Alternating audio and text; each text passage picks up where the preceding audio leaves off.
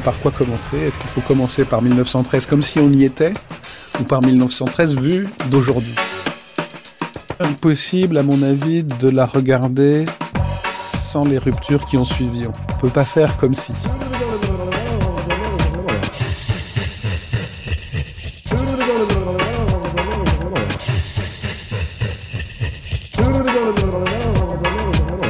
Deuxième moment de cette euh, grande traversée 1913 euh, sur France Culture avec aujourd'hui une table ronde consacrée à l'économie en cette fin de belle époque. Et c'est en, partie en raison des bonnes performances économiques de la France et de l'Europe depuis la fin du 19e que l'on a rétrospectivement intitulé Belle époque, ce moment de notre histoire. Car 1913, c'est pour la France une grande période d'innovation. On parle d'une seconde révolution industrielle portée par des technologies nouvelles, l'électricité, l'automobile, la chimie et l'aviation en particulier, qui permettent à Paris notamment de développer un bassin industriel de première importance. C'est aussi l'époque de la haute banque et des premières lois sociales avec en point de mire les premières idées d'un État-providence qui n'apparaîtra réellement qu'après la Seconde Guerre mondiale. Alors, comment est organisée cette économie française en 1913 et quel parallèle peut-on faire avec la situation actuelle et la crise dans laquelle l'Europe se trouve en ce moment? Voici ce dont nous allons parler avec mes trois invités d'aujourd'hui.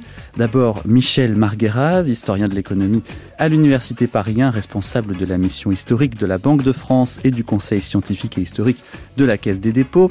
Bernard Maris, économiste, enseignant à l'Université Paris 8, journaliste et membre du Conseil général de la Banque de France. Et enfin, Laure Kenwell-Core, également historienne de l'économie, chercheuse au CNRS et spécialiste notamment de la place financière de Paris. Bonjour à tous les trois.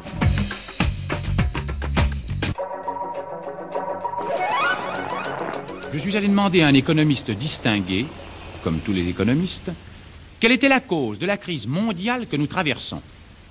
Il m'a répondu les stocks. Il y a, m'a-t-il expliqué, déséquilibre entre la production et la consommation. On produit trop, on ne consomme pas assez, alors on stocke. En somme, lui ai-je dit, on en fait trop, et c'est pour ça qu'on n'en a pas assez. Il m'a répondu oui. On stocke. D'où vient la crise économique Des stocks. D'où vient la misère publique Des stocks. D'après les dernières statistiques, la production est fantastique. En attendant, on bouffe des briques. On stocke. Il y a des milliards de boisseaux de blé en stock, de tonnes de sucre accumulées en stock, des montagnes de nourriture, de produits de toute nature, et tout le monde se met la ceinture. On stocke. Il y a des caravanes tonneaux en stock, plein de Bourgogne et de Bordeaux en stock. Une chanson de Paul Colline qui a même été enregistrée dans les années 30 où on parle des stocks. Michel Margueraz, est-ce que euh, alors on n'a pas trouvé de chanson qui date de 1913, mais c'est aussi parce qu'il n'y a pas beaucoup d'enregistrements évidemment de de cette époque-là. Est-ce que vous pensez qu'on on parlait beaucoup d'économie, on chantait beaucoup l'économie avant la Première Guerre mondiale, parce qu'aujourd'hui on a l'impression que l'économie est de plus en plus présente et que tout le monde s'y intéresse. Est-ce que ça a intéressé, vous croyez, à cette époque-là? Bon, L'économie n'est pas un thème considérable dans la chanson, hein. donc c'est toujours par des biais un peu euh, bizarres. Hein. Une chanson de Joséphine Baker qui, qui dit je suis une banque, etc. Mais c'est parce que c'est Joséphine Baker. Hein. Donc euh... elle était effectivement une banque. Là, vous évoquez au fond un, un, thème bien connu des années 30, quoi, c'est-à-dire de la crise des années 30. Nous, on est plutôt dans une période de, de croissance hein, avant 14. Bon, j'insisterai pas sur l'idée, est-ce que la, surtout devant Bernard Maris, hein, sur l'idée que est-ce que la crise c'est simplement les stocks, c'est quand même un petit peu plus compliqué. Mais si on veut dire euh, de manière simplifiée dans une chanson, ça peut, ça peut frapper. Ceci étant, c'est aussi l'idée qu'il y a trop, tout, trop, etc. Alors, on n'est pas dans cette perspective-là au moment de la, de la belle époque et d'avant 14, parce qu'on est période de croissance. Et on est une période, comme vous l'avez dit dans votre introduction, de lancer, de, au fond, de, à la fois de nouveaux produits, de nouveaux espaces, de nouveaux marchés, euh, de nouveaux acteurs, euh, de nouvelles régions, etc. Donc c'est une, une, période de mutation et qui a fait suite à une période donc euh, difficile. Hein, qu'on a appelée la Grande Dépression, qui est la période de la fin du 19e siècle. Depuis la guerre à peu près de 70 jusqu'en 1906, c'est ça? Depuis les années oui 1860, 1880, disons jusqu'à jusqu'au cours des années 1890. C'est-à-dire ce sont ces moments de passage en fait d'une phase d'industrialisation à une autre phase. C'est-à-dire où il y a à la fois disqualification d'un certain nombre de produits, de marchés, d'acteurs, et requalification d'autres produits, marchés, d'acteurs. Ce qui s'effectue dans une période de difficulté qui se marque par exemple par une croissance euh, faible par des, difficultés de longue durée, etc., mais euh, où un monde nouveau débouche. Et ce monde nouveau débouche dans les, dans les années 1900, 1910, et là, euh, on a au, contraire une période de, forte croissance. Donc il y a aussi ce contraste. Le terme de belle époque, vous le savez, c'est un terme qui a été forgé après coup, après les, les, horreurs de la guerre de 14, donc en 1919, par nostalgie à ce qu'il y avait avant, mais c'est peut-être aussi euh, par contraste avec ce qui se passait avant 1900, c'est-à-dire une période de difficulté profonde qui était marquée euh, notamment par euh, des difficultés euh, d'écoulement de la production, d'effondrement des prix, etc., etc. Donc, qui étaient des, des difficultés que, qui ont été surmontées justement par cette nouvelle phase d'industrialisation qui repose en partie sur ce que vous avez dit. Donc nouvelle phase euh, d'industrialisation qui fait suite à euh, finalement euh, la première révolution industrielle qui émerge d'abord en Angleterre et puis après en France de manière peut-être plus floue, enfin moins visible. Bernard Maris, qu'est-ce que c'est que cette deuxième révolution industrielle? Donc on, a déjà commencé à en parler, mais comment l'expliciter un peu mieux? Bon, vous avez euh, la première, ça a été le chemin de fer, on va dire autour des années 70. Là, vous avez une grande révolution autour de l'électricité, et puis il va se poser dans cette période un grand problème de matières premières, c'est-à-dire que la croissance industrielle a besoin de, de matières premières, en particulier de minerais de fer. Et là, vous avez euh, un pays qui est en pleine expansion, qui représente, qui, qui vient de dépasser l'Angleterre, euh, qui est en dessous des États-Unis, bien sûr, mais c'est l'Allemagne. L'Allemagne représente pratiquement 10% du PIB mondial. C'est colossal. Et c'est un pays qui connaît une, une, croissance formidable. Les Anglais, ça va être à peu près 8%. Les Français, c'est la moitié. Hein, et donc, vous allez voir dans cette période d'expansion quelque chose de très bizarre. C'est une mondialisation aussi, je dois dire. C'est-à-dire que, bon, vous pouvez acheter une entreprise aux États-Unis par un telex, quoi. ça, ça fait longtemps que c'est comme ça? Euh, Bon, je dirais 1880, à peu près, le début de la, le, progrès des communications, l'exportation des capitaux. Là, je parle, je parle sous le haut contrôle de, de Michel Margueras, mais je dirais que l'exportation, l'exportation des capitaux, je pense que la France exporte relativement plus de capitaux par rapport à son PIB qu'elle ne le fait aujourd'hui, par exemple, qu'elle ne le fait dans les années 90, par exemple. C'est parce que la concurrence aussi internationale est moins grande. On a en France et en Allemagne, depuis en France les tarifs euh, Méline et en Allemagne aussi, il y a un phénomène de protectionnisme qui, mais c'est un on va dire que c'est un protectionnisme tempéré, c'est-à-dire que les industriels de leur côté euh, s'arrangent pour avoir des accords. Alors ce, que je voudrais dire, c'est que commencent à naître des rivalités euh, d'approvisionnement, et on va voir quelque chose de très curieux qui va se nouer, c'est que les industriels vont, ne vont pas faire ce que font les politiques, c'est-à-dire que les politiques vont être très très réservés quand ils vont voir des accords. Euh, par exemple, la grande rivalité, c'est Schneider et Krupp. Hein, euh, eh bien, et, avec Thyssen aussi. Eh bien, on va voir les politiques refuser un certain nombre d'accords, notamment lorsqu'il s'agira d'exploiter du minerai au Maroc. Eh bien, les, industriels sont tout à fait d'accord pour lancer ce qu'on appellerait aujourd'hui des joint ventures pour exploiter du minerai au Maroc ou en Algérie. Et bon, le Quai d'Orsay va être extrêmement réticent là-dessus. Et les industriels vont parfois passer à côté ou vont attendre que des gouvernements chutent, comme le gouvernement d'El Cassé, qui chute en 1906, pour aller dans, dans le sens de la coopération. Donc euh, voilà, et puis c'est donc euh, à la fois une rivalité, une compétition euh, économique qui se met en place, une compétition pour les marchés, une compétition pour les matières premières, quelque chose qui ressemble énormément dans la querelle franco-allemande à ce qu'on voit aujourd'hui. On voit un pays qui est en train de dominer l'autre, qui est en train finalement de, le, de lui prendre les marchés et de le dominer. Hein. Alors Lorque Noël, euh, Cor, dans cette euh, deuxième révolution industrielle, vous, c'est plutôt la finance qui vous intéresse. Est-ce qu'elle a euh, une part importante Est-ce qu'elle est une cause de cette deuxième révolution industrielle? Alors, pour moi, la seconde révolution industrielle en France, elle est en 1913, elle est un peu passée. C'est plutôt la France et l'Angleterre ont fait la révolution industrielle plutôt. Pourtant, on n'a pas ce sentiment quand on quand on travaille la période. Peut-être qu'elle est passée dans les faits, mais on a, on a quand même l'impression d'une très grande prospérité en 1913. On a une prospérité, mais il y a les nouveaux concurrents qui sont l'Allemagne, comme l'a rappelé, euh, rappelé Bernard, mais également la Russie et les États-Unis, qui sont les, les puissances euh, à venir hein, et qui vont, ça, ça va se manifester ça, après la guerre. C'est le moment où, c'est vraiment où le, ça bascule moment où ça bascule. La France est encore premier exportateur, par exemple, d'automobiles en 1913.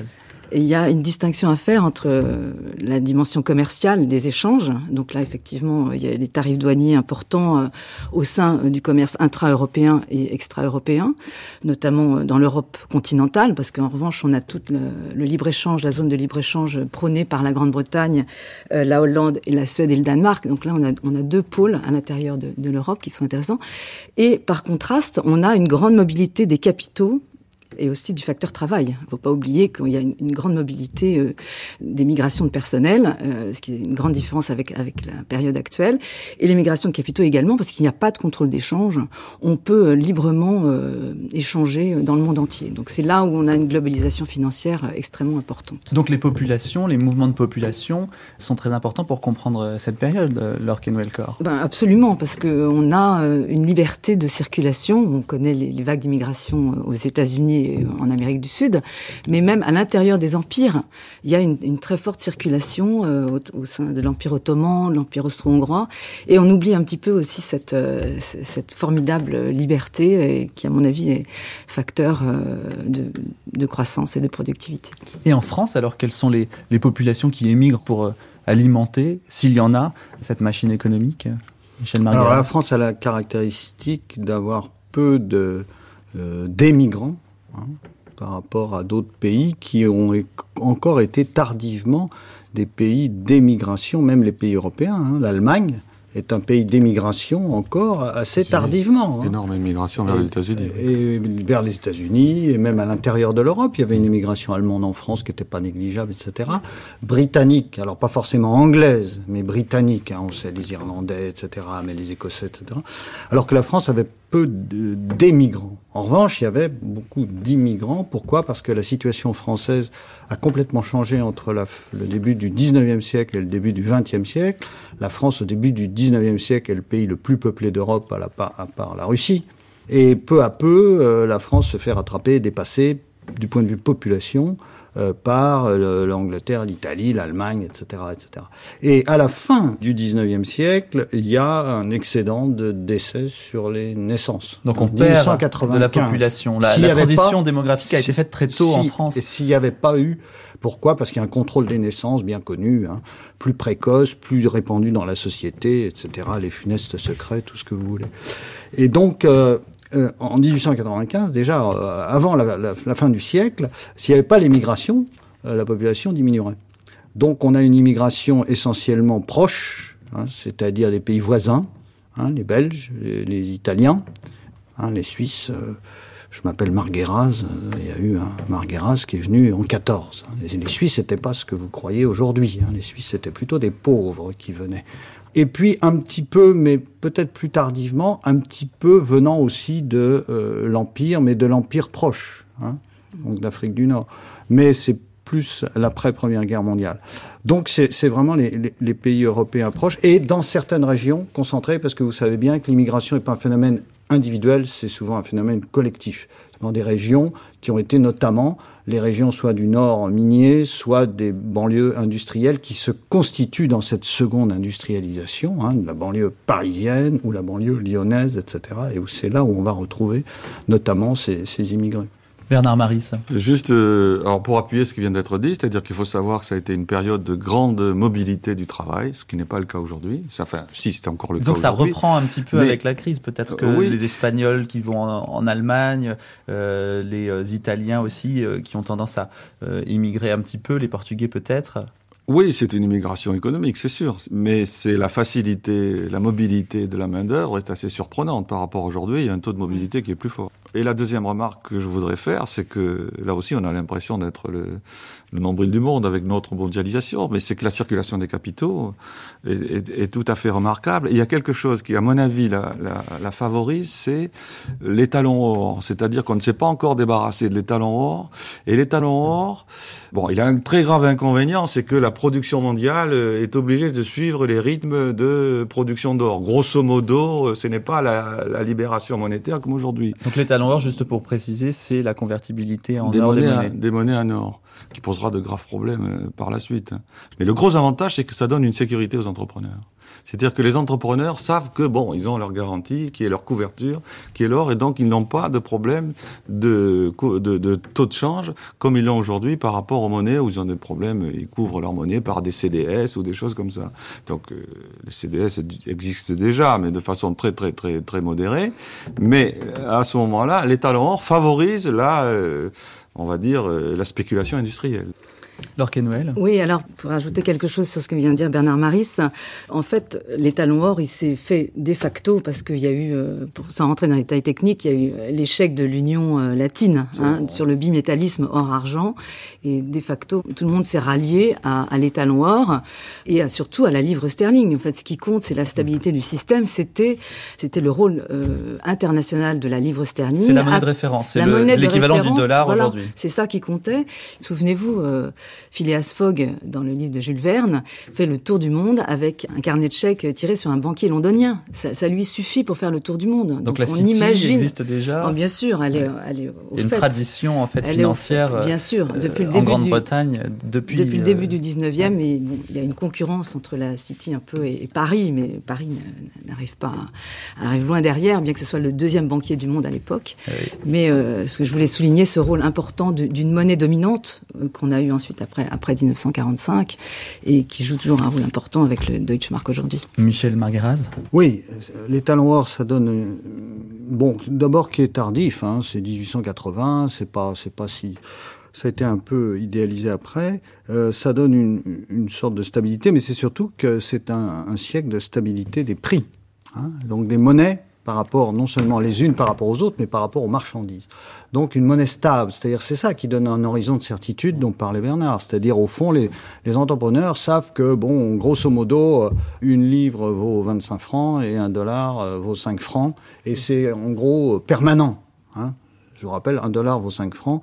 Mais j'ajoute une chose, euh, lors Kenwell évoque la, la livre sterling, oui, ce qui donne la dynamique les talons or donnent la stabilité, mais la dynamique, c'est la puissance anglaise. Or, la puissance anglaise, elle a l'avantage, du point de vue mondial, d'être une puissance où la balance commerciale est constamment déficitaire.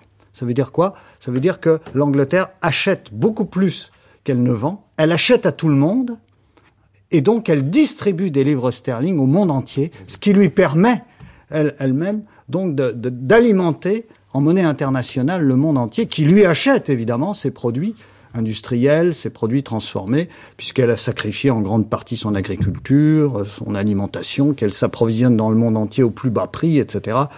Même au prix euh, éventuellement d'ailleurs de, de la qualité. Hein. Ah bah c'est une très bonne nouvelle ça, Michel Margaras. Ça veut dire que nous, avec notre déficit euh, commercial en Europe, on est, on est très bien parti alors? Oui, mais c'était une puissance mondiale. Hein, et, qui d'autre part bénéficiait d'avantages euh, technologiques dans toute une série de domaines, d'ailleurs rattrapés par les États-Unis à l'occasion de la seconde industrialisation. La seconde industrialisation a redéfini la hiérarchie mondiale, comme l'a dit Bernard, hein, c'est-à-dire que les États-Unis et l'Allemagne sont les grands bénéficiaires, et par exemple la France, on peut se poser la question de savoir si le tournant a été vraiment bien pris hein, de, ces nouveaux secteurs de la seconde industrialisation. Euh, c'est vrai que la, France recule, hein, elle est au moins quatrième puissance, etc., sur le plan commercial, sur le plan industriel. Donc ça a été sans doute moins favorable que pour des plus tard venus, mais qui ont rattrapé. Hein, c'est ce phénomène où, ceux qui arrivent en retard, euh, au fond, euh, rattrapent parce qu'ils vont plus vite sur les adaptations possibles, notamment sur les nouveaux produits.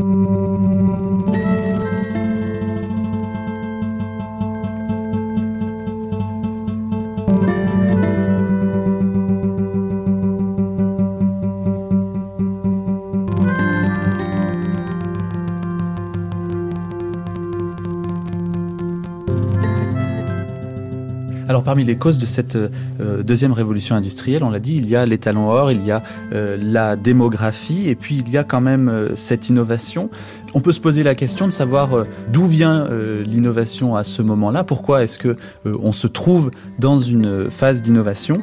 Et puis on peut se demander aussi pourquoi est-ce que la France connaît à ce moment-là, de même que l'Europe, une période de croissance importante, alors que d'ordinaire, c'est dans des périodes de reconstruction que les pays peuvent avoir, comme les Trente Glorieuses, des périodes de, croissance forte. est-ce que vous voyez, vous, des explications à ces deux points, Bernard Maris la croissance, c'est pas compliqué. Il faut du capital et du travail et de l'innovation entrepreneuriale. Donc euh, le travail, la France, malheureusement, elle est plutôt en, n'est pas en période de forte croissance euh, démographique, même si elle bénéficie d'une main d'œuvre immigrée importante.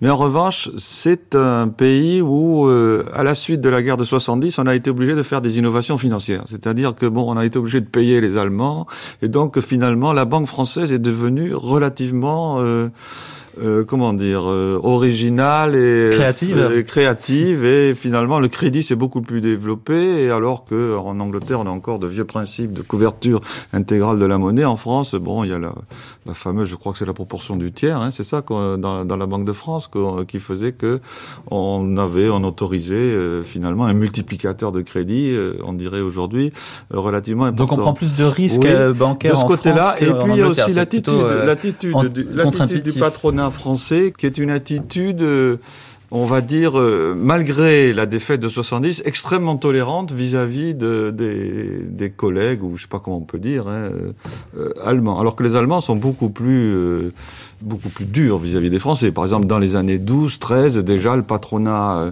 allemand commence à demander au gouvernement euh, des lieux d'occupation en disant, euh, s'il y a la guerre, eh bien, il faudrait bien qu'on récupère le Nord, puis finir de récupérer la totalité de la Lorraine. Et pourquoi pas, on irait jusqu'en Normandie, autour de Caen, puisque autour de Caen, il y a du minerai. Et puis, c'est d'ailleurs des, Allemands qui exploitent en partie ce minerai autour de Caen. Donc, bon, et, tout, et alors que les Français sont pas du tout dans, dans, dans ce côté-là.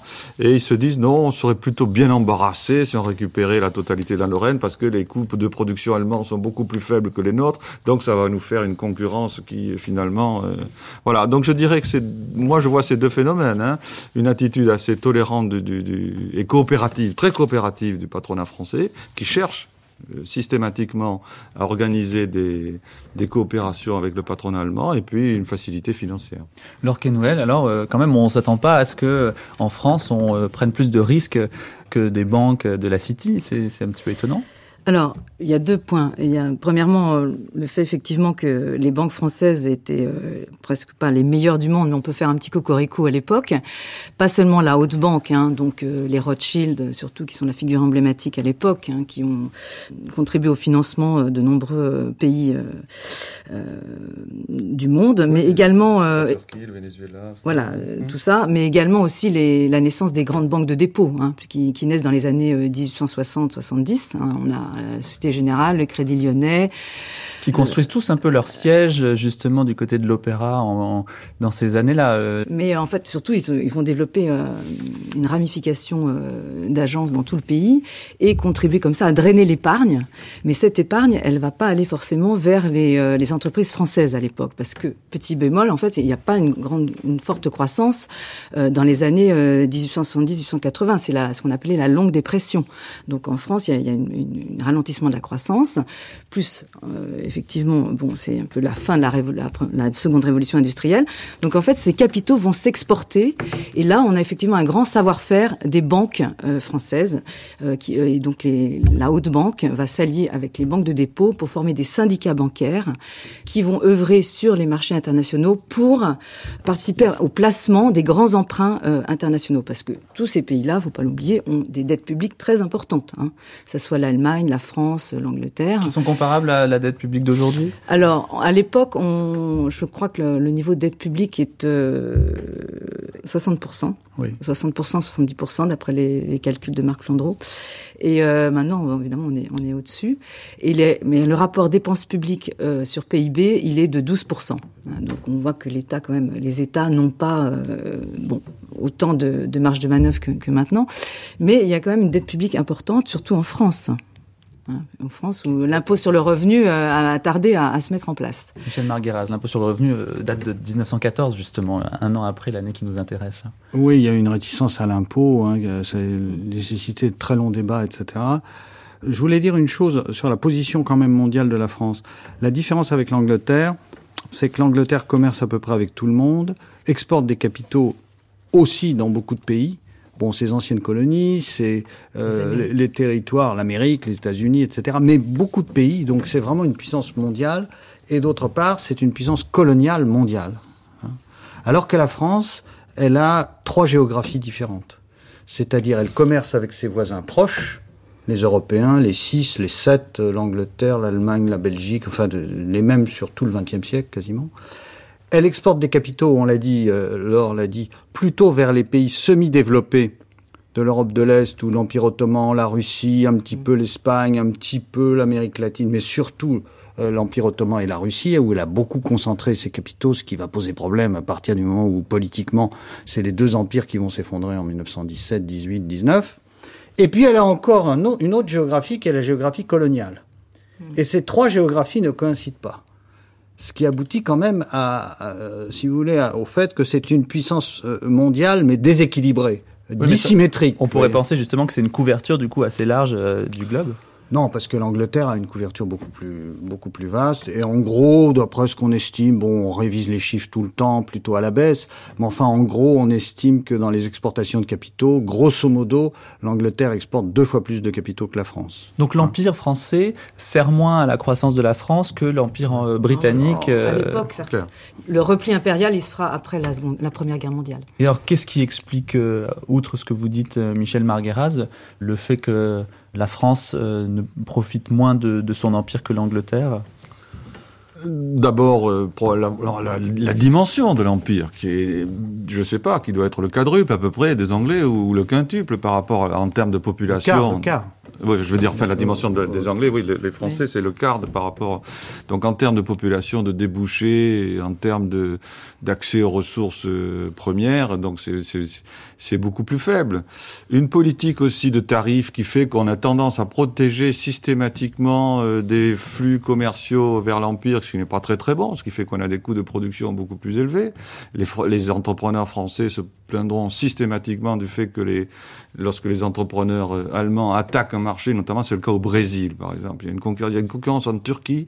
Les Français se, battent avec les Allemands et euh, au Brésil aussi, ils disent, bah, ben, ils arrivent avec pratiquement du dumping et nous, on n'est pas habitués à ce type de production parce qu'on a des tarifs finalement d'offres relativement protégés parce qu'on nous a dit qu'il fallait offrir de la production vers euh, vers l'empire. Donc ça, ça, ça fait que les deux gros, les deux grandes puissances qui ont bénéficié du fait de ne pas avoir de colonies, c'est le Japon et l'Allemagne. Ça a été, à mon avis, un, facteur extrêmement favorable qui les a obligés de devenir justement des puissances exportatrices. Et elles ont gardé cette mentalité de puissance exportatrice, elles l'ont gardée jusqu'à nos jours. La mentalité de l'entrepreneur allemand, qui est extrêmement agressive, c'est-à-dire qu'il est concurrentiel lorsqu'il est plus fort que les autres. C'est pas, c'est pas la concurrence euh, euh, libérale, si je puis dire. C'est une concurrence euh, extrêmement forte. Je suis capable de construire une industrie. Ensuite, lorsque cette industrie est construite, je suis capable d'agresser les marchés. Elle s'est construite du fait de la faiblesse, de l'inexistence, de la quasi-existence de colonies, qui les a obligés à avoir une attitude commerciale différente. Mmh. Et je pense qu'une partie du déclin de la Grande-Bretagne aussi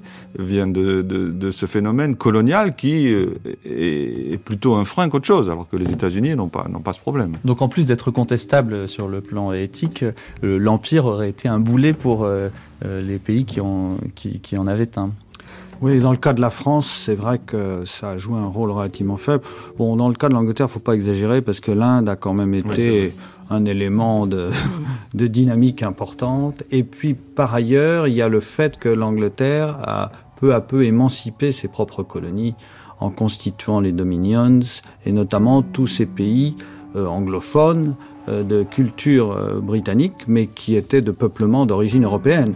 Donc si vous prenez les États-Unis, euh, si vous prenez le Canada, si vous prenez l'Australie, si vous prenez la Nouvelle-Zélande, et qui deviennent quand même des partenaires très importants euh, de, de l'Angleterre. Donc il faut quand même relativiser un peu. D'autre part, le Japon, il est quand même un peu colonial, hein, parce que si vous dites aux Coréens que les Japonais exact. Euh, faisaient, avaient pas de colonie avant 14, euh, ils seront peut-être pas ravis, même encore aujourd'hui d'entendre dire des choses pareilles. Donc euh, c'était quand même une puissance coloniale et je rappelle que les États-Unis ont quand même euh, aussi euh, ah, un œil entre Cuba, les Philippines, etc. Donc euh, ils vont développer un discours anticolonialiste, mais à l'occasion, ils ont quand même quelques colonies.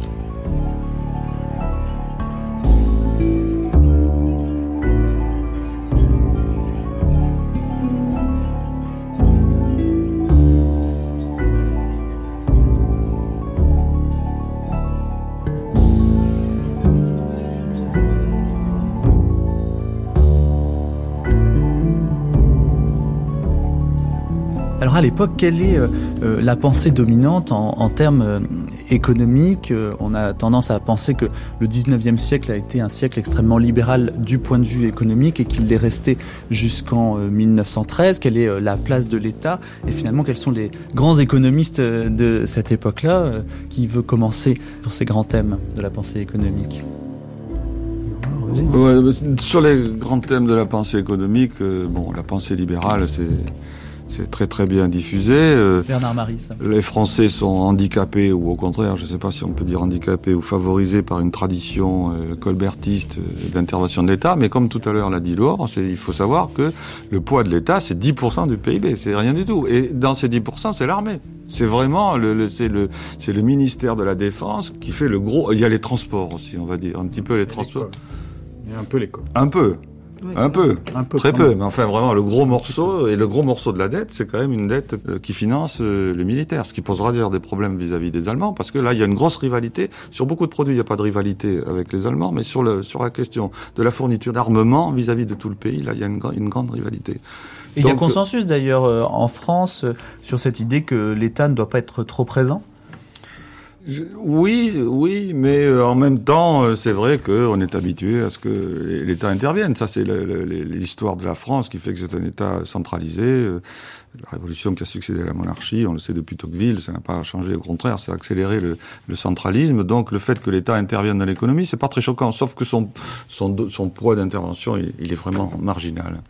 Michel Marguerite? Oui, il faut peut-être distinguer. C'est-à-dire que, du point de vue commercial, il y a l'idée que là, c'est légitime parce qu'on défend le territoire, etc. Donc l'idée du protectionnisme qui est modéré, comme a dit Bernard, hein, en plus quand le prix des transports est divisé par 7, euh, que vous avez un taux de, protection de 7% de l'industrie, je veux dire c'est grotesque de dire que c'est... On a en tête le protectionnisme des années 30 qui est très très fort, hein, mais ce protectionnisme-là était... Bon, du point de vue agricole, oui. Mais sur le commerce, c'est considéré comme légitime à peu près dans tous les pays. Oui, parce que les, États-Unis, c'est ça qui est sauf l'Angleterre, sauf l'Angleterre, tous les pays basculent dans un certain protectionnisme et aux États-Unis, en Allemagne, etc. Ah, on trouve ça légitime parce qu'on défend le marché national et donc au fond le travail national, etc. En revanche, du point de vue des capitaux, là, il y a très peu d'intervention et c'est l'idée au contraire de la circulation, l'idée de l'émulation, etc., de l'exportation euh, internationale et donc d'une première mondialisation incontestablement. Sur le plan social, c'est aussi encore autre chose, c'est-à-dire que bon, le tournant républicain va devenir un peu solidariste, c'est-à-dire l'idée qu'on peut pas complètement laisser sur le bord du chemin, mais c'est souvent une politique à l'égard des pauvres, c'est-à-dire c'est pas une politique universelle, hein, c'est-à-dire que vous avez encore, et puis les débats prennent un temps fou parce que il y a justement l'idée qu'il faut pas que ça coûte cher, et puis alors il y a un dernier cas qui est le, certains secteurs économiques qui ont un rôle stratégique ou qui ont un rôle de maîtrise du territoire ou qui sont des grosses infrastructures. Et là, les capitaux sont trop abondants pour être assurés soit par le privé, soit par l'État. Il faut la combinaison des deux. Et la France, en général, a eu, ça se voit pour les chemins de fer, pour beaucoup de, de, domaines, l'espèce de tour de table avec une espèce de combinaison, d'ailleurs très compliquée souvent, entre des capitaux publics et des capitaux privés.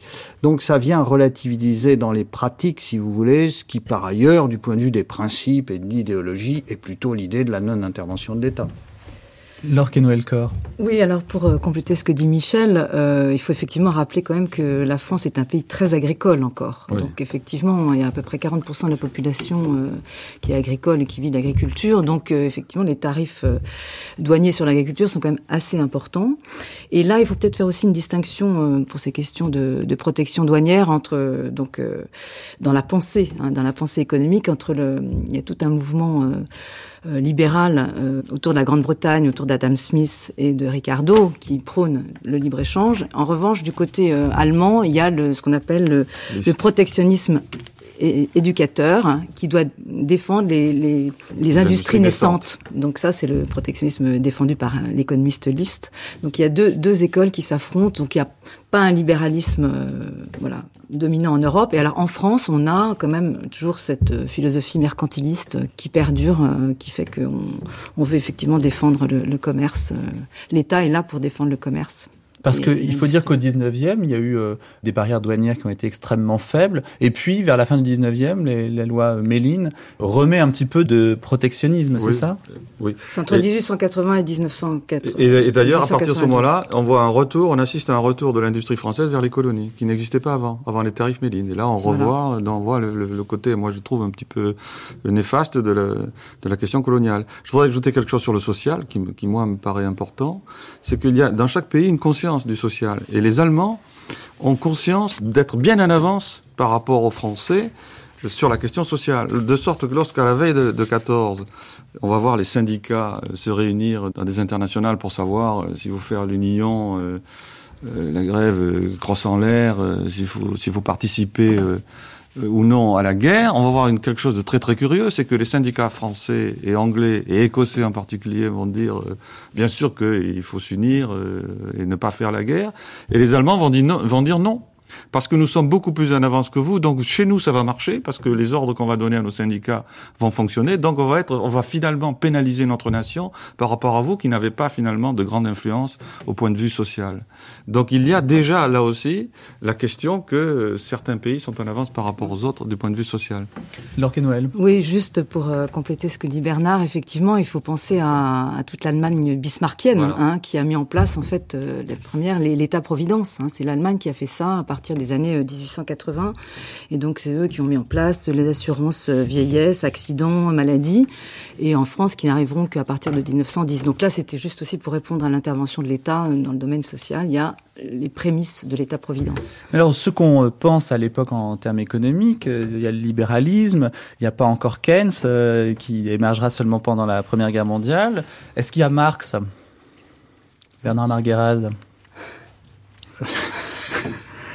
euh, L'influence du marxisme en France, elle, elle s'effectue euh, à l'intérieur du mouvement ouvrier, hein, beaucoup plus que dans les, si vous voulez, dans l'amorce de, ouais. de ce qu'on pourrait appeler les sciences sociales qui en sont à leur début. Hein. C'est le mouvement, le mouvement ouvrier. C'est ouais. le mouvement ouvrier. Le tournant, euh, et alors le, le mouvement ouvrier a une vision enfin très très particulière, c'est-à-dire que dans la caractéristique en France par rapport à l'Allemagne justement qu'évoquait Bernard Marie, c'est qu'en France, il y a une distinction très forte entre le syndicalisme et le socialisme.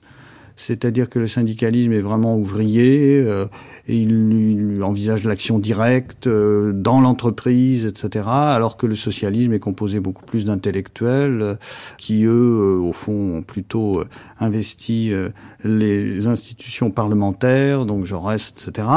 Et la, la difficulté est un peu l'articulation entre les deux, hein, où en fait vous avez, disons, un syndicalisme révolutionnaire hein, qui est plutôt dominant euh, avant 14, hein, dans les années 1910, et un socialisme plus euh, réformiste qui d'ailleurs va manifester ses limites au moment de, la guerre de 14. Alors qu'en Angleterre, comme en Allemagne, de manière différente, vous avez euh, fusion organique en quelque sorte, liaison organique. En Angleterre, c'est plutôt les syndicats qui ont créé leur parti, le parti travailliste, qui est en fait le parti destiné à défendre les syndicats aux communes. Et en Allemagne, c'est l'inverse. C'est le Parti social-démocrate qui a créé des syndicats pour gérer les caisses de retraite dont parlait euh, et les caisses maladie, etc. C'est-à-dire c'est un syndicalisme de service, mais qui est lié à la social-démocratie. Et donc ces grosses différences persiste presque, on peut dire jusqu'à aujourd'hui, à, à, travers des aléas multiples. Mais c'est le fait qu'en France, il y a toujours eu en fait une grosse difficulté à articuler le mouvement syndical et le mouvement euh, ouvrier politique socialiste, alors qu'en Angleterre et en Allemagne, sous des formes différentes, hein, la suprématie plutôt des syndicats en Angleterre, la suprématie de la social-démocratie en Allemagne, il y a vraiment une liaison organique. Et ça, ça a joué un rôle très important au cours du XXe siècle. Donc on ne voit pas Marx comme étant vraiment un économiste qui proposerait une alternative purement économique. Non, non, non. Marx, c'est vraiment, euh, c'est la politique, quoi. C'est-à-dire que les Français ont un socialisme extrêmement bigarré. euh, Vous avez des fourriéristes, des associationnistes, des coopératistes, des saint-simoniens, euh, des proudhoniens, tout ce qui, qui, ont une très très grande importance dans le mouvement ouvrier. Et c'est vrai que la, le Marx ne s'impose, si je puis dire, avec sa théorie de la lutte des classes, qu'assez tard. Pendant très longtemps, on chante la Carmagnole à la fin des, des congrès socialistes. Et puis, bon, à partir, je crois que je ne sais plus quel congrès, il me semble c'est le congrès de Marseille, on commence à chanter l'international. Mais c'est assez tard. C'est vers les années 1905 à ce moment-là où Marx devient et puis il y a toujours ce clivage qui sera historique entre les jaurésiens d'un côté et les marxistes de l'autre, Guesde contre Jaurès, ce qui fait que la pensée marxiste sera une pensée de la lutte des classes, mais ce sera pas vraiment une pensée économique. La seule pensée économique, c'était l'associationnisme qui finalement a été euh, balayé petit à petit au profit du marxisme.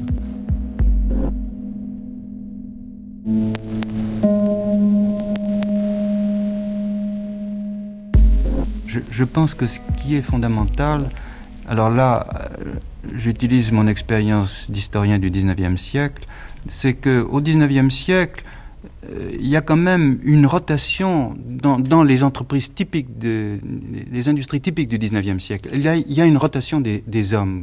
Tandis qu'au XXe siècle, avec ces grandes entreprises, l'entreprise, du moins c'est l'impression que j'ai, l'entreprise reste et il y a un renouvellement des hommes. Il y a une sorte de continuité, une sorte de stabilité profonde. Les entreprises sont si puissantes, elles jouent un rôle de quasi-service public que les structures sont permanentes. il y a donc une innovation, c'est que euh, l'homme disparaît par rapport à l'entreprise. Et de même que je pense qu'en dépit de cette idée que les détenteurs du capital continuent à jouer un rôle, je pense que l'entreprise c'est la structure fondamentale. Et il y a donc renouvellement des, dirigeants, mais c'est l'entreprise qui devient fondamentale. C'est elle qui structure le marché. C'est une, une notion très différente du 19e siècle où on a un marché qui est qui est servi par des petites entreprises qui se renouvellent. C'est ça l'élément novateur. C'était le 15 décembre 1980, Laurence Kenouelkor, vous avez reconnu cet intervenant? Oui, c'est Maurice Lévy-Leboyer, qui est un grand professeur d'histoire euh, bancaire euh, et, économique, et qui a notamment euh, beaucoup travaillé sur, sur les entreprises et dans des dimensions internationales, une comparaison internationale. Alors la taille des entreprises, l'accroissement de la taille des entreprises, c'est un paramètre qui va être important tout au long du XXe siècle. Qu'en est-il en, en 1913 oui, effectivement, euh, Bernard en sait peut-être plus que moi sur cette question. Euh, non, mais je dirais que la grande multinationale, Bernard Maris, telle qu'on la connaît aujourd'hui, avec la division du travail international, et qui fait que finalement les flux commerciaux, ce sont plutôt des flux inter-entreprises que des flux extra de nation à nation, c'est pas le cas encore. Enfin, c'est rare, c'est rarissime. C'est vraiment l'entreprise. Il y a un côté national de l'économie qui perdure, qui peut peut-être expliquer d'ailleurs, euh, c'est peut-être l'une des causes du conflit. Et la grande multinationale mettra, ne se développera que finalement dans la deuxième grande mondialisation, celle qu'on a connue dans les années 1970-1980. Mais il y a en revanche des coopérations, des, des alliances, bon, Krupp, Schneider, Thyssen, etc. Tout ça, ça a essayé de travailler ensemble comme ça. Il n'y a pas de, de grandes entreprises à la fois euh, qui travailleraient sur le territoire allemand et français, par exemple? Si, si, c'est le cas. C'est le cas, par exemple, de, de Thyssen. Euh, c'est le cas de Schneider, qui travaille en Allemagne et qui, qui travaille en France. Oui, il y en a quelques-unes, mais c'est marginal. Donc les liens, euh, quand même, euh, commerciaux, économiques, C'est plutôt des liens, c'est plutôt... C'est pas de la division internationale du travail qui fait qu'aujourd'hui, vous vous faites assembler dans un pays, vous exportez dans un autre, et vous avez les capitaux dans un troisième, et vous payez vos impôts dans un paradis fiscal. C'est pas, c'est pas encore ça. C'est encore des entreprises qui sont quand même localisées. Michel Margaraz alors il y a quelques secteurs quand même où on voit apparaître des entreprises qui ont des établissements quand même situés, mais c'est des secteurs euh, soit récents, euh, dans l'électricité un peu. Hein, Et c'est paradoxalement, enfin non, pas paradoxalement, ça se comprend, c'est souvent dans des petits pays où il y a des entreprises multinationales parce que très ouverts. Pensez aux Pays-Bas, euh, Philips, pensez à la Suède avec Ericsson, pensez à la Suisse avec Nestlé, etc. Nestlé, voilà. Nestlé, c'est un très bon exemple de la multinationale. Parce que, vrai. Voilà, parce que ce sont des pays petits. Mm. Donc, mm. par définition, ils sont obligés de s'ouvrir, mm. et c'est souvent les pays les plus petits qui ont les taux d'ouverture les, les, plus forts. Euh, bon, puis vous avez le cas particulier du pétrole, parce que le pétrole va d'emblée être plutôt euh, euh, multinational. Bon, en revanche, quand même, ce qui est vrai, c'est que cette seconde industrialisation a vu quand même la montée de la grande industrie, c'est-à-dire du grand établissement par rapport à ce que pouvait être la première industrialisation, où, comme le dit Maurice Lévy-Le-Boyer, il y avait beaucoup de petites entreprises extrêmement multiples, dans des milieux ruraux, proto-industriels, etc. Donc des formes très très éclatées. Très éclatées. Mais c'est encore la majorité et très, en et, très Et en France, on, a on a les deux. C'est-à-dire, on a des, entreprises anciennes encore qui sont. Euh, vous avez euh, le, les systèmes, notamment d'entreprises textiles, où on distribue euh, la matière première dans, chez des, ouvriers artisans qui sont en même temps paysans, hein, dans des milieux ruraux, etc., qui continuent, qui perdurent encore dans les années 10, donc dans le textile, dans la soie, dans, le, dans la laine, etc. Et puis, en même temps, vous avez quand même de la grande industrie euh, qui va apparaître dans des grandes banlieues industrielles, que ce soit la banlieue parisienne, dans Paris même. Paris est une ville industrielle. Hein, si vous pensez que à la veille de la guerre de 14, vous allez avoir à la fois l'automobile, euh, Citroën, euh, proximité de Paris, euh, Renault, etc. Où par ailleurs, il y a de la métallurgie, euh, il y a de la mécanique, etc., de la chimie. Et là, il peut y avoir quand même d'assez grosses entreprises. Ceci étant, la majorité des entreprises en France, ce sont des entreprises petites, voire très petites. Donc on a des petites entreprises ou des très grandes entreprises. Euh, on a l'impression qu'au fond, quand on regarde euh, aujourd'hui, euh, le tissu économique français finalement est presque culturellement celui qu'il va devenir. Le tissu industriel allemand est déjà presque celui qu'il est aujourd'hui. au fond, on peut pas changer de modèle. Les, les modèles, ça, ça ne bouge pas. Bernard Maris. Ah, moi, je suis assez d'accord. je pense que là, ce qu'on pourrait appeler une culture, les entreprises ou la culture économique s'est construite euh, dans ces années-là, avant le premier conflit, enfin après la, la guerre de 70. Quoi. Et donc la culture euh, française, comment la, la définir? Recours à l'État euh, assez fréquent, tissu de petites entreprises très émiettées et quelques grandes, très très grandes entreprises qui sont des champions nationaux et qui sont des champions internationaux, agressivité sur les prix. C'est vrai que les Français ont tout, tout déjà agressif, ils ont tendance parfois à les conquérir des marchés sur les prix, mais ce n'est pas une agressivité sur la qualité, euh, sur euh, les brevets, sur des choses comme ça. Ils achètent souvent des brevets aux Allemands d'ailleurs.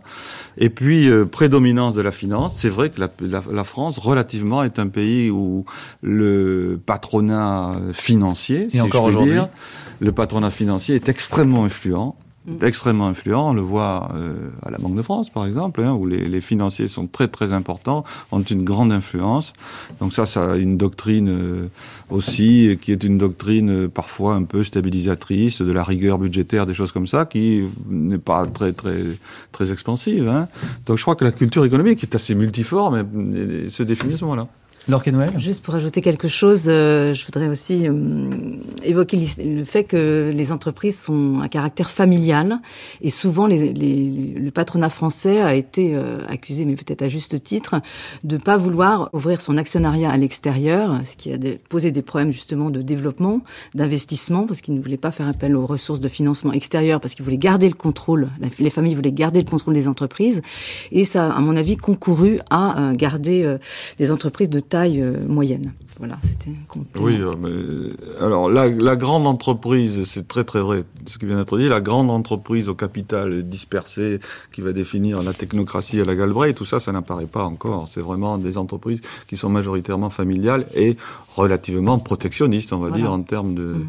Euh, d'entrée des capitaux extérieurs. Ça, c'est un, un, trait culturel, à mon avis, important pour la France. Alors, ce que ça change aussi, la grande entreprise, c'est évidemment le contrat de travail euh, qui est, repose sur le code civil, je crois, euh, jusqu'au début du XXe siècle. Euh, et puis après, du coup, quand le patron ne connaît plus tous ses employés nommément, je, eh ben, à ce moment-là, euh, il faut que le droit vienne s'immiscer dans la vie économique. Michel Margueraz, qu'est-ce que ça change à ce moment-là des relations sociales, employeurs-salariés oui, alors on a tendance à dire, euh, c'est un peu le, un thème euh, qu'on répète un peu paresseusement, que euh, en, en, Allemagne euh, on a une culture euh, du compromis, de la négociation, du compromis social, alors qu'en France on procède par affrontement avant la négociation. Hein, moi, je suis assez réservé là-dessus parce qu'au fond, si, si on n'a pas vu beaucoup de négociations, c'est qu'on n'a pas travaillé dessus, mais en fait, il y en a. Hein. Et selon les secteurs, vous avez quand même des, des tentatives de négociation euh, lorsque les salariés sont en particulier un peu organisés. Hein. Euh, bon, ce qui est vrai, c'est que dans ces années-là, on voit quand même émerger, mais timidement, un, premier droit social. Hein. C'est des lois souvent qui sont extrêmement longues à voter. Pour penser à la loi sur les retraites en 1910, sur les retraites ouvrières paysannes, qui sont des retraites partielles. C'est tout le temps des lois partielles. C'est 40 ans de débat parlementaire. 40 ans. Vous voyez un peu quand on dit que par exemple ça dure, parce que ça dure six mois et aujourd'hui, là on a eu 40 ans. Donc il y a un début de droit social, mais extrêmement partiel, limité, euh, on peut pas rentrer trop dans le détail, par rapport aux grandes lois qu'a évoqué Laure sur le, de Bismarck, qui sont vraiment des lois d'assurance, qui couvrent une grande partie des salariés. Bon, faisons aussi attention au fait que en France, les salariés sont pas encore extrêmement nombreux, hein, du fait de la place de nombreux paysans et de nombreux entrepreneurs, mais c'est un droit social qui est quand même très en retard, on dirait. Hein, par rapport à l'Angleterre ou, par rapport euh, à l'Allemagne. Et souvent des lois qui ont été euh, longuement et, et, difficilement euh, adoptées. Donc il y a eu sur les retraites, il y a eu sur l'assistance. Et encore l'idée que c'est des lois pour les pauvres. Hein, C'est-à-dire que l'idée d'une protection sociale universelle, ça, ça va être un cheminement où les guerres mondiales vont jouer un rôle parce que les guerres touchent tout le monde. Et ça va être déjà la première et surtout la seconde. Mais si vous voulez, c'est encore l'idée que bon, alors on, va on va aider un peu dans la perspective du 19e siècle hein, euh, les plus pauvres, ceux qui sont sur le bord du chemin. Mais la masse de la population, elle se débrouille quoi, par l'épargne, elle se débrouille éventuellement collectivement, mais euh, au fond, la, la, loi sociale laisse des trous hein, très importants. Et la masse de la population, Michel Margaras, ce sont donc pour 40% des salariés des paysans. Bon, je crois qu'il y a encore un autre problème très sérieux dans cette évolution. C'est celui des, des, salaires. Il serait peut-être bon de rappeler les, les, chiffres du début du siècle. En effet, en 1901, un chartier ga nourri gagnait de 300 à 500 francs par an. Une femme, de 150 à 200 francs pour la même période. Une journée d'un homme de peine nourri était fixée suivant la saison entre 1 franc 25 et 1 franc 75. Il est vrai que le pain de, 2, de 4 kilos, de, 2, 2 kilos, valait à cette époque 0 franc 65. Il n'y avait pas la sécurité sociale et la loi sur les accidents du travail n'était pas encore appliquée en agriculture. Enfin, les enfants de 10 à 13 ans, pour garder les vaches, de la Saint-Jean à novembre ou décembre, recevaient une rétribution variant entre 30 et 50 francs. Alors, est-ce qu'on vit bien en France? On parle beaucoup de la vie chère quand même à, à cette époque-là. Euh, en 1913, Bernard Maris? Selon nos critères, on vit très très mal, mais selon les critères de l'époque, on vit très bien parce que c'est vraiment de l'intra-consommation et de l'autoconsommation. C'est-à-dire que vraiment, on a très très peu, les paysans, c'est des toutes petites entreprises. Il y a une majorité de paysans, comme le disait Laure tout à l'heure, et c'est vraiment de l'autosuffisance. quoi. C'est vraiment, c'est un pays qui est très très peu très peu ouvert. Vous avez bon, c'est vrai que les, les, exportations, mais c'est le grand commerce tout ça, mais tout le reste, tout ça, tout, tout ce qui est euh, en France même, c'est vraiment de l'autoconsommation. Beaucoup d'ouvriers ont des petits jardins, beaucoup d'ouvriers ont des parents qui sont agriculteurs, donc qui s'approvisionnent chez leurs parents. Il y a tout un système de Vraiment, il n'y a pas eu encore cette grande révolution commerciale interne qui fait qu'on s'approvisionne désormais en Chine. Laure Kenwelker oui, moi je dirais pour compléter que en fait il y a quand même beaucoup d'inégalités sociales encore. Ouais. Donc ça c'est quelque chose qui aujourd'hui nous paraît beaucoup moins acceptable, mais à l'époque il y avait quand même une grande, grande plus qu'aujourd'hui parce que non, mais si vous regardez remettre aussi euh, ouais. en perspective. Si vous regardez la mortalité, si vous regardez les ouais. conditions de vie, si vous conditions regardez les conditions de, voilà. de il y a plus de misère, de mais il y a plus de misère, mais il y a, il y a comme une, les une conditions grande de vie sont, inégalité sociale sont, sont encore catastrophiques. Le taux de mortalité est très élevé. Je sais pas si on peut donner un ordre de grandeur, je me rends pas compte, mais c'est difficile. Oh, je dirais que c'est aujourd'hui le taux de mortalité doit être à peu près de 2 pour 1000. À l'époque, il devait être quelque chose comme 30 pour 1000. C'est énorme, quoi. Et l'espérance de vie est, est, très très faible. Ce qui est intéressant, ce que disaient tout à l'heure Michel et Laure, c'est-à-dire que la France a cette chose particulière dans le conflit social de faire systématiquement appel à l'État. C'est-à-dire que l'État devient un arbitre. L'État qui était d'abord du côté du patronat dans l'ancien régime et dans la première révolution industrielle, petit à petit, il va basculer du côté de, il va devenir bienveillant, si je puis dire. Et ça mmh. prépare ça, le, les transformations sociales et les lois sociales qui n'exploseront qu'après la première et surtout après la deuxième guerre mondiale. Alors précisément, puisque nous atteignons la fin de cette émission, euh, la guerre, euh, qu'est-ce qu'elle va changer à la fois dans les paradigmes économiques? Est-ce qu'on va penser l'économie autrement après le désastre de euh, 1914 1914, euh, c'est une déflagration à tous les niveaux, hein, aussi bien euh, euh, économique, social, monétaire, qui vont donc avoir des conséquences sur toutes les couches de la population. bon, deux trois chiffres juste. les prix vont être multipliés par quatre euh, entre 1913 et 1919.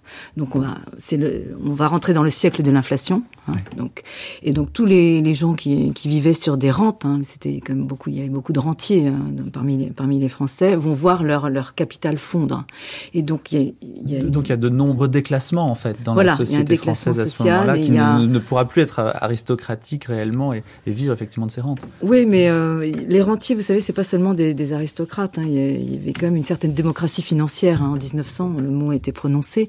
Euh, ça veut dire que tout le monde avait son petit capital à, la bourse, euh, euh une rente 3% euh, sur l'État, oui, une, donc la bourse obligation de la ville de Paris, un emprunt russe et tout. Et alors donc avec la guerre, tout ça va va, va être soit mis en défaut avec les emprunts russes, par exemple, euh, soit être complètement déprécié par la dépréciation du franc. Il y a des petits épargnants comme aujourd'hui, plus qu'aujourd'hui. Ah, il y en a plus qu'aujourd'hui.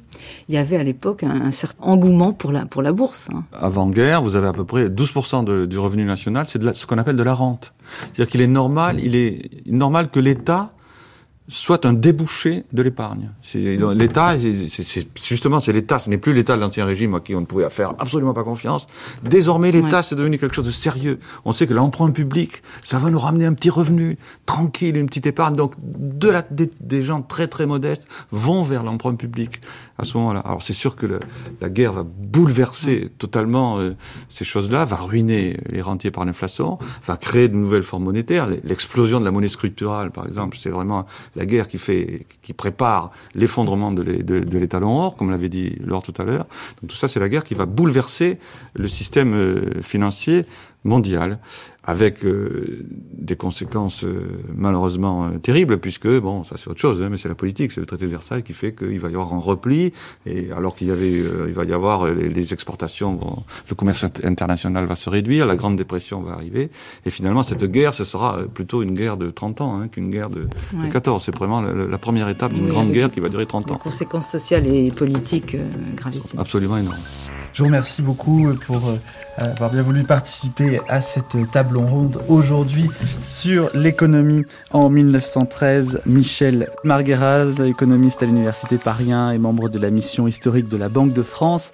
Bernard Maris, membre du Conseil général de la Banque de France et dont je rappelle que le journal d'un économiste en crise, publié par Charlie Hebdo, est toujours disponible en librairie. Bernard Maris, vous êtes également président de l'association Je me souviens de ceux de 14. En un mot, de quoi s'agit-il?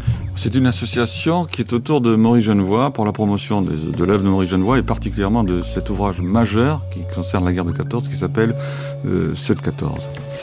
Et puis Laure Corps du CNRS, merci à tous les trois d'avoir bien voulu venir ce matin nous parler donc de l'économie en cette avant-première guerre mondiale. Mais notre matinée consacrée à 1913 n'est pas terminée sur France Culture puisque dans un instant, nous vous proposerons un documentaire sur l'histoire des courants de pensée en France à cette époque-là entre les républicains, les catholiques, les déçus de l'affaire Dreyfus de part et d'autre et trônant au-dessus de tout cela la figure tutélaire de Henri Bergson.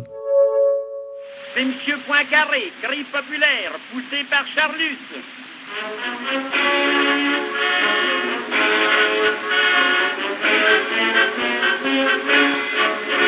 Dans notre pays maintenant, tout ne demande qu'à marcher. Le soleil est radieux, la vie est bon marché. Les trains partent à l'heure et n'ont jamais de retard. Tout le monde peut mettre du beurre dans ses épinards.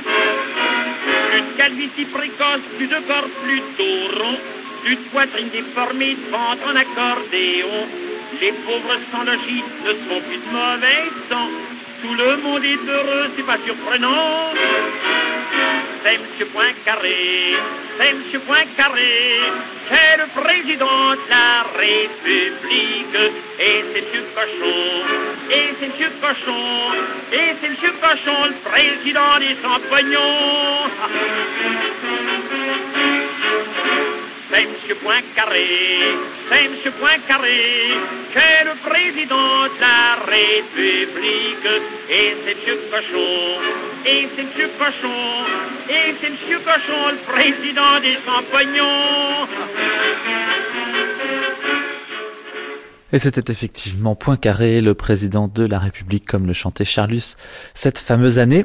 L'été 1913 sur France Culture, Mathieu Garrigou-Lagrange, Manouchak Fachaï, mixage Alain Joubert, attaché d'émission, Marie Dalquier, à tout de suite.